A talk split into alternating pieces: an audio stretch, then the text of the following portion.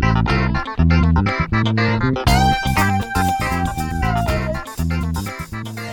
es jueves 21 de mayo del 2020 y presentamos un nuevo episodio de podcast Microjuris con las novedades jurídicas de la semana.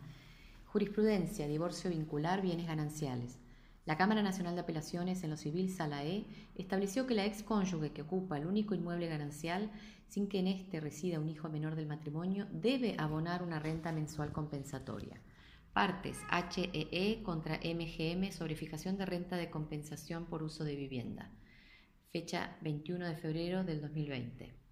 Laboral, empleados públicos, amparo coronavirus. La Cámara Federal de Apelaciones en lo Civil y Comercial de Paraná, Sala Segunda, rechazó el amparo deducido por una empleada pública temporaria fundada en la revocación de su designación en planta permanente durante la vigencia de la pandemia por el avance del COVID-19, al existir otros caminos idóneos para el reconocimiento del derecho en juego. Partes Muñoz Manuela Silvina contra Municipalidad de Paraná sobre acción de amparo, de fecha 6 de marzo del 2020. Administrativo, medidas cautelares, agua potable.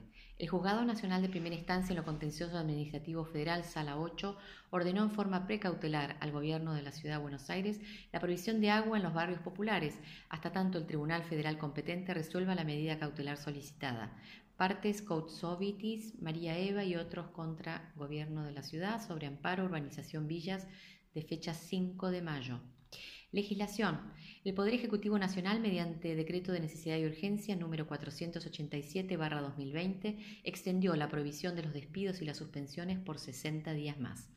Por otro lado, la Superintendencia de Riesgos del Trabajo, con la resolución 44-2020, implementó la mesa de entradas virtual como medio de interacción con la comunidad en general. Doctrina. Como doctrina presentamos el artículo denominado Uso de la nube para la incorporación de prueba electrónica al proceso en épocas de COVID-19 y después también, de Gastón Bieli y Carlos Ordóñez, en el cual se analiza el uso de la tecnología en lo relativo a pruebas en el proceso durante la pandemia por coronavirus.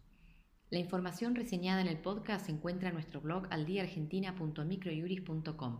Para saber sobre nuestros servicios, se pueden comunicar de 9 a 18 horas a través de nuestro número de WhatsApp 15 22 60 2006 o escribirnos a socios.ar.microjuris.com y consultarnos sobre promociones y planes de suscripción.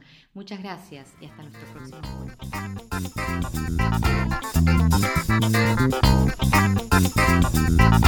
encuentro. Thank you.